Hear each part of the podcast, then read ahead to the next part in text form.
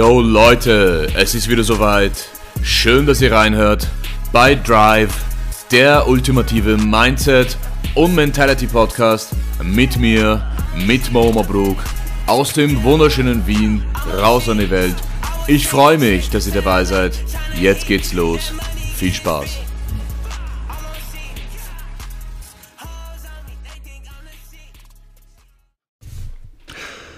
Ich begrüße euch zu Folge 6 von Drive, der Mindset und Mentality Podcast aus Wien.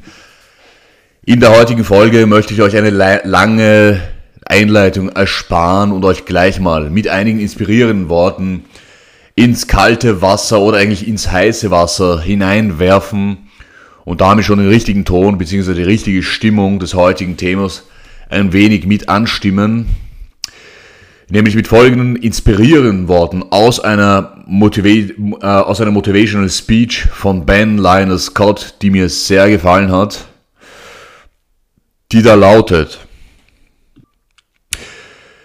Even if you are in the middle of a disaster, you can use that disaster to direct you. It is through the disaster and through the adversity that our strengths develop. If everything went the way you wanted it to go, you wouldn't have anything to exercise by. It's the gymnasium of life where you get the workout, the resistance. You find out things that you didn't know about yourself. I'm stronger than I thought I was. I'm more resilient than I thought I was. life keeps changing. And as life keeps changing and seasons keep changing and circumstances keep changing, you gotta be flexible enough to change on a dime. And switch this way and keep and turn back that way. And if you don't make the right switch, you find yourself stuck. Greatness takes time. It takes time to build your brand. It takes time to build your life. It takes time to build your career. You gotta be prepared to get a thousand no's in order to get one yes. So stop feeling sorry for yourself over what challenges are thrown at you. This is just part of the process. This is just part of the journey. How will you ever grow if you never have any pressure? How will you ever grow if you never have any pressure? Und vielleicht ist es schon mit diesen Worten durchgedrungen. Heute knüpfen wir nämlich an die Mechanismen der Leistungssteigerung an und machen einen Deep Dive in die Entwicklung von Stärke, Kraft und Resilienz und alles, was mit diesem Begriff Strength so verbunden ist. Das Thema der heutigen Folge lautet nämlich Building Strength. Wir haben uns ja schon in Folge 3 unseren Weg zu den wichtigsten Mechanismen und Komponenten der Leistungssteigerung gelegt. Ihr erinnert euch, die richtige Mentality mit dem Ziel, den Status quo zu überwinden oder überwinden zu können. Die kontinuierliche Reitsetzung am Point of Resistance, äh, am Point of Resistance, an der maximalen Anstrengung sowie das richtige Verhältnis aus Belastung und Regeneration, was dann zusammenfassend zu einer Leistungsverbesserung oder zu einer Leistungssteigerung führt. Heute werden wir uns eingehen, nämlich in der Tiefe noch einmal mit dem Vorgang der Adaption bzw. der Anpassung an äußeren Reizsetzungen auseinandersetzen.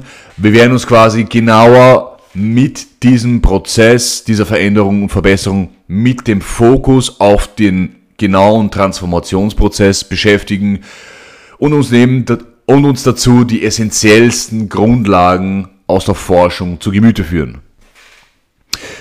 Und wir haben uns ja auch schon im Speziell in der vorigen Folge, äh, also in Folge 5, mit dem Phänomen der Motive im Unternehmenskontext beschäftigt und uns dazu zwei kleine Geschichten herausgegriffen, mit denen hoffentlich das Motiv und vor allen Dingen nämlich das menschliche Bedürfnis nach Identifikation und nach Identität klargestellt wurde. Um die Gedanken aus der vorigen Folge an dieser Stelle zusammenzufassen und in das heutige Thema einzuführen, möchte ich Folgendes zum Thema der Motive, insbesondere zum Thema der Pull- bzw. der glücksgetriebenen oder ambitionsgetriebenen Motivatoren ergänzen. Ihr erinnert euch, Pull-Motivatoren sind Motivatoren, die uns attraktiv oder reizvoll erscheinen und uns daher zu ihnen hin anziehen. Ich möchte das an dieser Stelle als ambitionsgetriebene Motivation bezeichnen, weil Motive oder Beweggründe, die uns auf einen bestimmten Fortschritt oder auf einen höheren Sinn und Zweck ausrichten, sind ja äh, an unseren, an unsere tiefen Ambitionen, an unsere tiefen, äh, an unser tiefen Streben nach Fortschritt und Wachstum, nach Vollkommenheit geknüpft. Zu den emotionalen Komponenten, die wir schon festgehalten haben, zu, also quasi, nämlich Schmerz und Leid, möchte ich an dieser Stelle als Einleitung ergänzen. Der Schmerz oder das Leid wird dich immer aus einer schmerzhaften oder misslichen Lage herausbewegen. Es wird dir immer den notwendigen Impuls geben und dich immer aus, der, aus einer misslichen Lage heraus pushen und herausbewegen. Und auf einer ganz basalen Ebene wird dein Überlebensinstinkt, so mächtig wie er nun mal ist und so impulsiv wie er ist, wird dich immer mit aller denkbaren Kraft ins Leben rufen und dich aus einer lebensbedrohlichen Situation retten, wenn es dazu kommt, dass dein Leben auf dem Spiel steht. Wenn es also dazu kommt, dass dein Leben auf dem Spiel steht, wird es keine Frage sein. Es wird keine Frage sein. Die Absicht und die Intentionskraft des Überlebensinstinkts geht immer nur in eine Richtung und wird immer stark genug sein, dich wieder zurück ins Leben zu rufen. Und genau dann wirst du auch merken, wie sehr du dieses Leben willst und wie sehr du diese Erfahrung Leben machen willst. Auf der anderen Seite dieses Horizonts werden deine Träume, deine Hoffnungen dir den notwendigen Sinn und die Bedeutung dir verleihen, die es braucht, um dich dauerhaft am Leben zu halten. Das eine ohne das andere gibt es nicht. Und es gibt keinen schmerzhaften Zustand, den man nicht überwinden kann. Oder den man nicht in irgendeiner Form standhalten kann. Auf der anderen Seite gibt es kein Glück auf der Welt, das vollkommen ist. Zumindest nicht in diesem Leben. Es gibt keinen vollkommenen Zustand. Immer dann, wenn du glaubst, du hast etwas erreicht oder du bist jetzt an einem Zustand, den du dir erwünscht hast, wird es immer eine andere Aussicht geben. Es wird immer eine andere Destination für dich geben.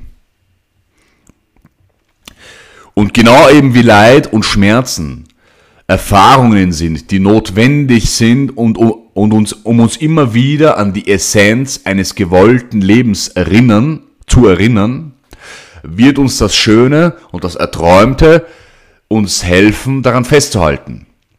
Und genauso wie Hoffnung und das Streben nach Glück und nach Fortschritt uns immer den gewollten Sinn liefern, hat Schmerz und Leid auch die Funktion, Resilienz und Stärke in uns hervorzubringen. Stärke kann nämlich nur durch das definiert werden oder kann sich nur durch das definieren, was es widerstehen und dem es sich widersetzen kann. Und das zusammenfassend ist die DNA des Wachsens und des Fortschritts. Von der Dunkelheit oder durch die Dunkelheit zum Licht. Und genau diesen Anpassungsprozess, diesen Prozess der Adaption oder der Anpassung an kontinuierlich äh, gesetzte Reize, und wie das genau vonstatten geht, diesen Prozess der Transformation, den schauen wir uns heute im Detail an.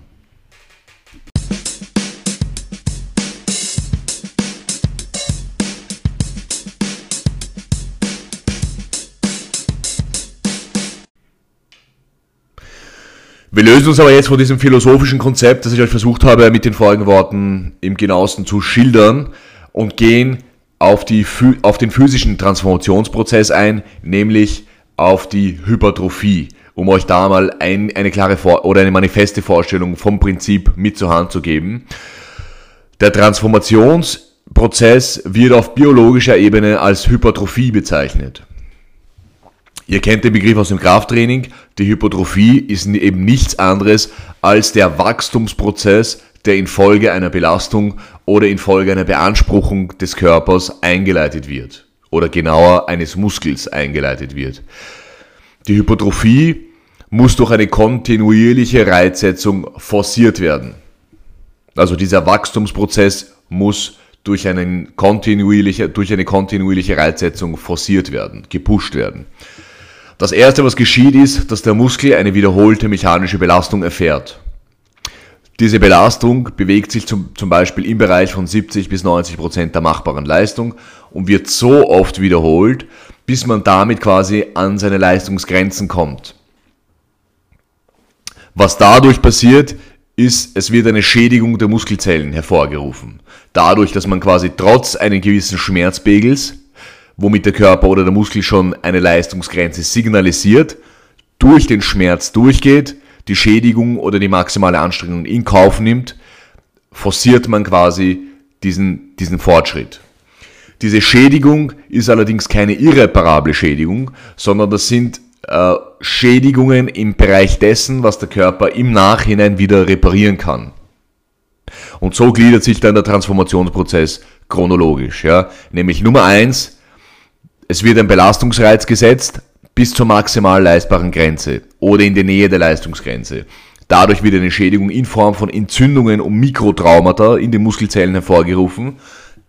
Danach beginnt der Körper mit dem Reparaturprozess. Und damit und, äh, und beginnt quasi diese Mikrorisse und Entzündungen durch eine Biosynthese oder durch eine Proteinsynthese zu reparieren und neu aufzubauen. Und damit setzt selbstverständlich auch der Aufbauprozess ein.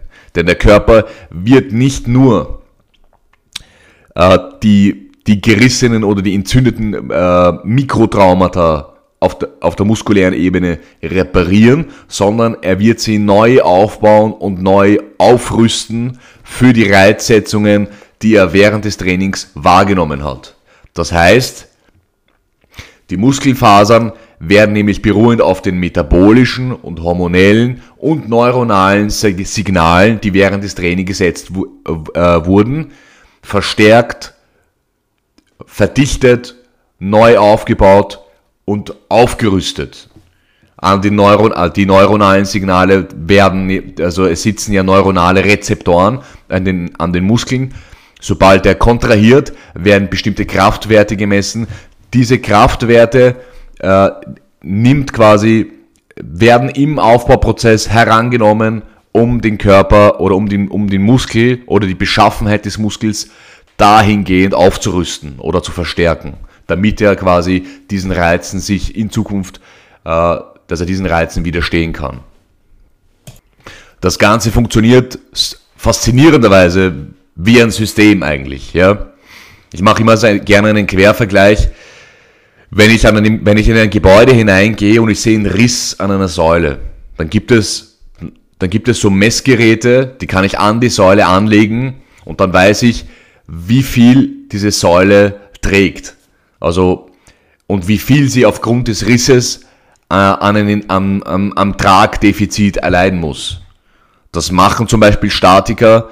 Sie, sie sehen einen Riss in einer Wand oder in einer tragenden Säule, messen quasi mit einem Gerät, wie viel diese, diese Säule oder diese Stütze noch leisten kann an Tragfähigkeit und rüsten dann diese Säule oder diese Stütze auf, indem sie zusätzlich was aufbetonieren oder noch eine Stütze hinstellen oder sonst irgendeine Maßnahme äh, treffen, mit, mit der sie diese Stütze oder diese Säule quasi unterstützen können. Und genau dasselbe, dieses, dieser systematische Prozess, der findet in unserem Körper quasi statt. In dem Moment, in dem ich einen Reiz setze und dem Körper signalisiere, hier muss mehr passieren, nämlich beruhend darauf, was ich während des Trainings für Reize setze, genau dann mit diesen, äh, mit den neuronalen Signalen, mit den metabolischen, hormonellen Signalen, die ich da während des Trainings setze, wird der Körper darauf reagieren,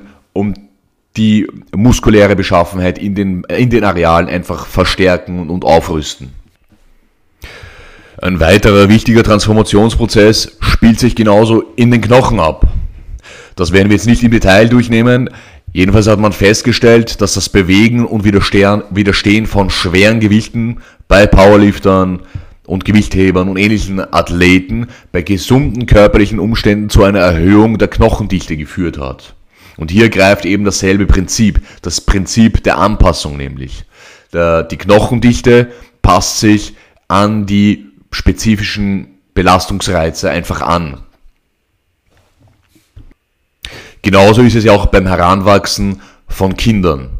Wenn sie, speziell wenn sie dabei sind, das Gehen zu erlernen, dann ist es ja so, dass abgesehen von den koordinativen Schwierigkeiten im Prozess des Genlernens auch die Knochendichte an der einen oder anderen Stelle nicht genügend tragfähig ist. Und dadurch, dass, äh, also durch die spezifischen Bewegungsabläufe durch das spezifische Bewegungsmuster des Kindes werden dann bestimmte Areale nach und nach dichter ausgebildet, so bis dann das Kind oder das Skelett an sich tragfähig ist oder so tragfähig ist, dass es das Gewicht des Kindes tragen kann. Und deswegen stellt man immer wieder fest, wenn man sich die Röntgenaufnahmen von von Knochen von Kindern quasi ansieht, wird man immer äh, wird man stärker bemerken, dass bestimmte Areale in der Knochenstruktur einfach dichter ausgebildet sind als andere, eben beruhend darauf, beruhend auf den spezifischen Bewegungsmuster dieses Kindes.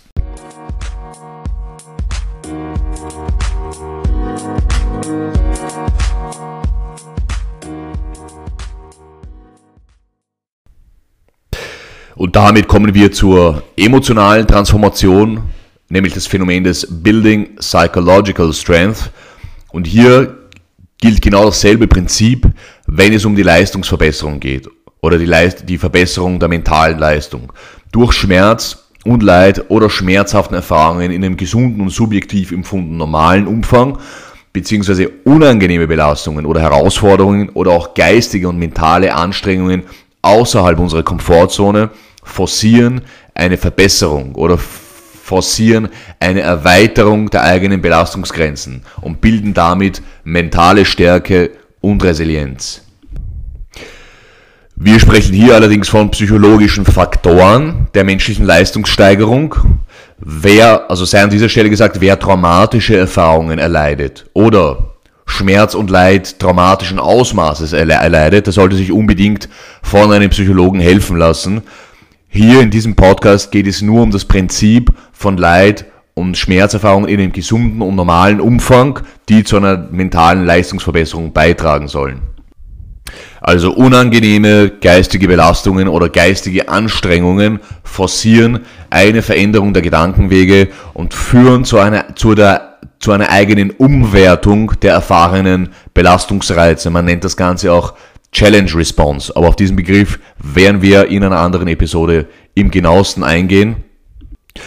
Also auf mentaler Ebene spielt sich dieser Prozess der Transformation nach, genau nach demselben Prinzip ab. Man leistet einiges geistige mentale Anstrengungen und erweitert die eigenen mentalen Leistungsgrenzen pusht sie quasi in eine bestimmte Richtung. Zum Beispiel die eigene Konzentration. Die Konzentration ist eine kognitive oder eine geistige Fähigkeit. Man kann sich zum Beispiel mit der Frage beschäftigen, wie lange schaffe ich es, mich vertiefend auf ein Thema, ein Buch oder eine Tätigkeit zu konzentrieren, ohne dabei aus dem Thema rauszufallen.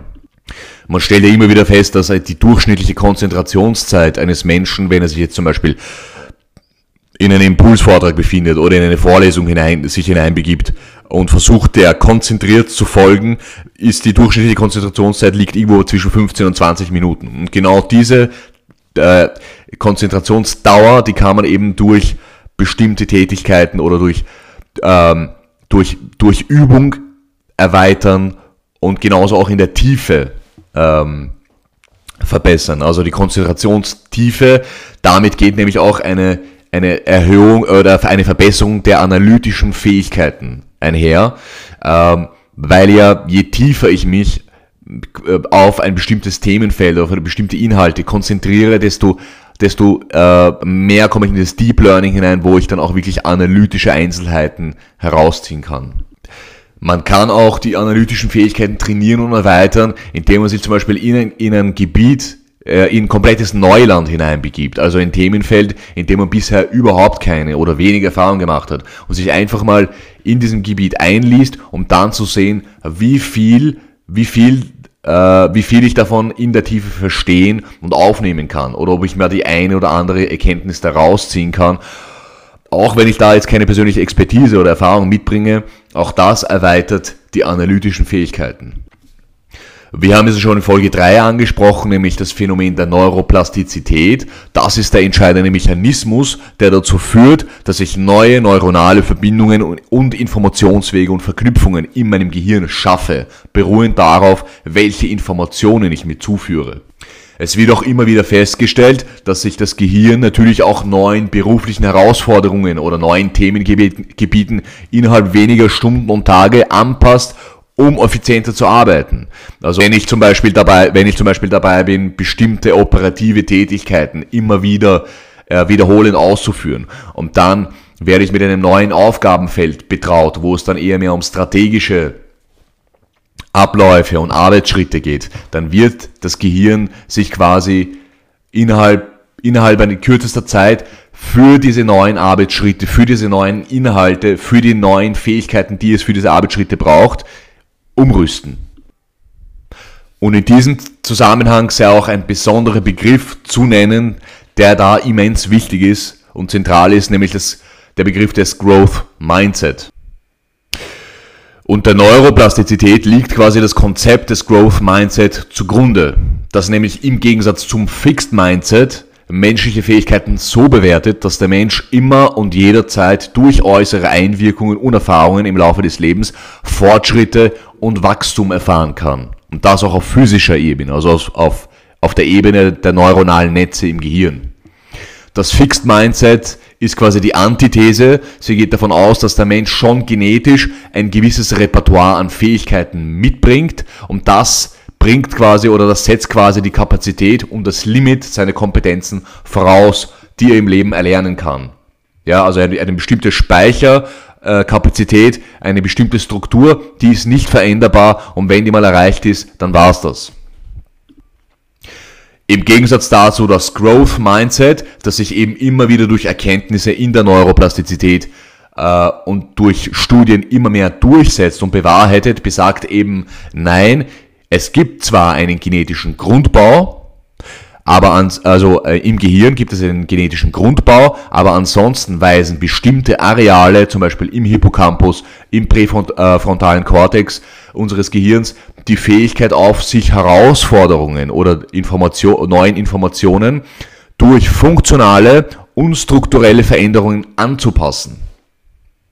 Das Growth Mindset wird auch in diesem Podcast immer wieder eine Rolle spielen, da ja natürlich auch die, die Potenzialentwicklung, um die es hier geht, im Wesentlichen auch auf die Plastizität unseres Gehirnes und unserer Fähigkeiten letzten Endes beruht.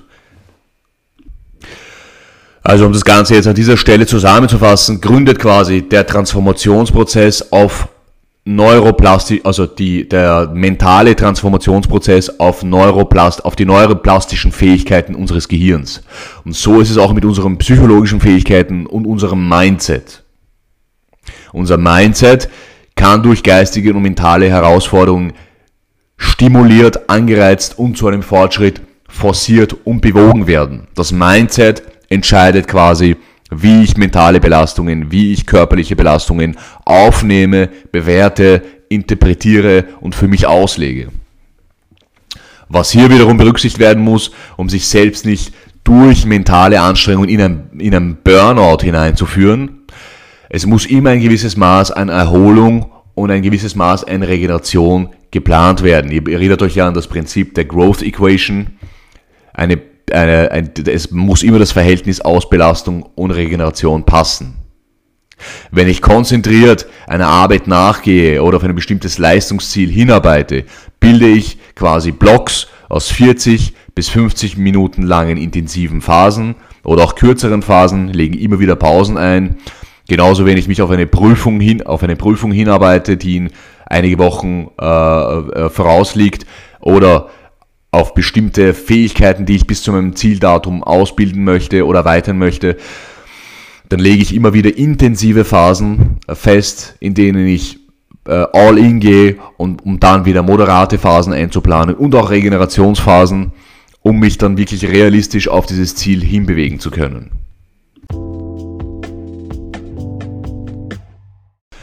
Und ich möchte hier mit einem letzten Auszug aus Can't Hurt Me von David Goggins genau diesen Gedanken der mentalen Anpassung oder der mentalen Abhärtung, so nennt es Goggins in seinem Buch, nämlich den Vorgang dieser mentalen Erweiterung der, äh, der, der geistigen Leistungsfähigkeit und der Leistungsgrenzen.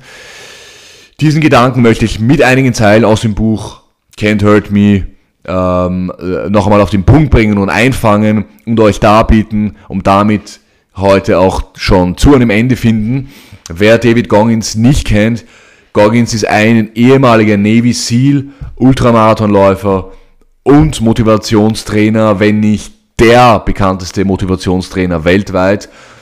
Und er ist für seine unglaubliche Ausdauer und seine mentale Stärke bekannt. Er wuchs in sehr schwierigen Verhältnissen auf und kämpfte sein ganzes Leben lang mit körperlichen, emotionalen Herausforderungen, darunter Fettleibigkeit, Rassismus, schwierige familiäre Umstände und Depressionen und so weiter und kämpfte sich seinen Weg zum Mindset Master, als der er heute gilt.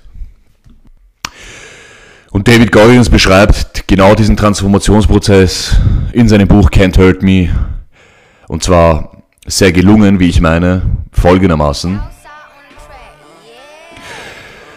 I know how it feels to be approaching an energetic dead end. I've been there too many times to count. I understand the temptation to sell short, but I also but I also know that impulse is driven by your mind's desire for comfort, and it's not telling you the truth. It's your identity to trying to find sanctuary not help you grow. It's looking for your status quo, not reaching for greatness or seeking wholeness. But the software update that you need to shut your governor down is no supersonic down download. It takes 20 years, years to gain 20 years of experience, and the only way to move beyond your 40% is to callous your mind, day after day, which means you'll have to chase pain like it's your damn job. Imagine you're a boxer, and on your first day in the ring, you take one on your chin. It's gonna hurt like hell, but it but at year 10 of being a boxer, you won't be stopped by one punch. You'll be able to absorb 12 rounds of getting beat down and come back the very next day and fight again. It's not that the punch has lost power, your opponents will be even stronger. The change has happened within your brain. You've calloused your mind. Over a period of time, your tolerance for mental and physical suffering will have expanded because your software will have learned that you can take a hell of a lot more than one punch and if you stay with any task that is trying to beat you down you will reap rewards. You're not a fighter so you so you like to run but have a broke but have a broken pinky toe. I'll bet if you continue if you continue running on it pretty soon you'll be able to run on broken legs. Sounds impossible right? I know it's true because I've run on broken legs, and that knowledge helped me endure all manner of agonies on the ultra circuit, which has revealed a clear spring of self confidence that I drink from whenever my tank is dry.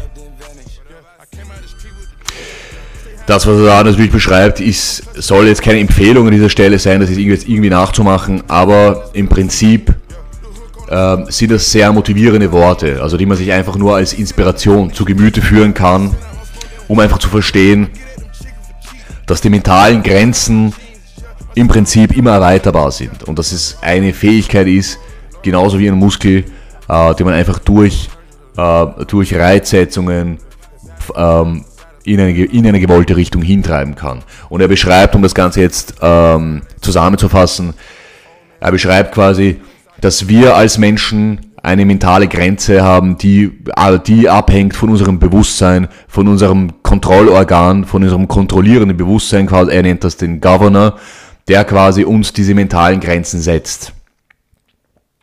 Wenn wir aber, ähm, im, wenn wir aber beim Laufen oder beim Erfahren von Schmerzen äh, an, an unseren Leistungsgrenzen diesen Governor anfangen, äh, anfangen quasi auf uns, auf einen Dialog einzulassen und mit diesem Governor, mit unserem Bewusstsein da verhandeln, ja, dann können wir diese mentalen Grenzen quasi, äh, quasi erweitern und äh, quasi unser Bewusstsein für neue Horizonte und für neue Grenzen umrüsten. Und diesen Prozess nennt er eben to callous your mind oder, the, oder the calloused mind. Das ist quasi so der abgehärtete mentale Zustand. Und er beschreibt das eben auch an, anhand, anhand dem Beispiel eines Boxers, was ich auch sehr treffend finde. Wenn der Boxer das erste Mal im Ring steht und einen auf sein Kinn bekommt, dann tut ihm das höllisch weh, wer schon einmal Erfahrung mit Boxen gemacht hat äh, und einmal mit, mit, mit, dem, mit, mit einem Boxhandschuh eine aufs Kinn bekommen hat, der weiß hier, wovon die Rede ist. Das sind äh, höllische Schmerzen, die man da erleidet. Und wenn man, wenn ein Boxer aber schon zehn Jahre im Ring steht, ja, dann wird er nicht von einem, von einem Schlag äh, äh, da irgendwie auf die Bretter geschickt, sondern sondern der, der kann dann zwölf Runden äh, Schläge einstecken und trotzdem weitermachen und am nächsten Tag dann noch einmal vielleicht äh, äh, weiter trainieren. Und das ist eben, das ist eben das, wovon David Goggins spricht, dass man abhängig eben von, äh, von, äh, von dieser Disziplin und von diesem calloused mind, dem, ab, dem abgehärteten mentalen Zustand, der fähig ist, durch diese impulsiven ähm, Gefühle, die man erleidet, die einem sagen, aufhören und durch diese Schmerzgrenzen, die der Körper einem signalisiert, dass man da durchmarschieren kann und dadurch eben ähm, seine, seine mentalen Leistungsgrenzen einfach erweitern kann und die eigenen körperlichen, körperlichen Schmerze und Signale dann auch anders interpretieren und umwerten kann. Und an dieser Stelle sei natürlich gesagt, sowas ist immer mit Vorsicht zu genießen. Es sind natürlich, weil das ist jetzt, das ist, das ist ein ehemaliger Navy SEAL und ein Ultramarathonläufer, der natürlich komplett andere Belastungsgrenzen und hat sich da auch in sehr viele gefährliche Situationen auch hineinbegeben. Aber der Grundgedanke ist quasi, dass man sich schrittweise und sukzessive eben diese mentalen Grenzen durch das Mindset und durch eben dieses Prinzip des abgehärteten Mindsets oder der Abhärtung des Mindsets diese mentalen Grenzen immer wieder nach vorne ähm, nach vorne schieben kann und seinen Horizont dahingehend erweitern kann. Das war's in diesem Sinne für heute mit dem Thema Building Strength. Wir werden uns in der nächsten Folge weiter mit dem Phänomen des Building Strength, also der mentalen Leistungssteigerung oder Leistungsverbesserung beschäftigen und uns ein bis zwei konkrete Tools oder Strategien zur Leistungsverbesserung anschauen. Hiermit einen schönen Wochenausklang und schöne Grüße aus Wien. Ciao.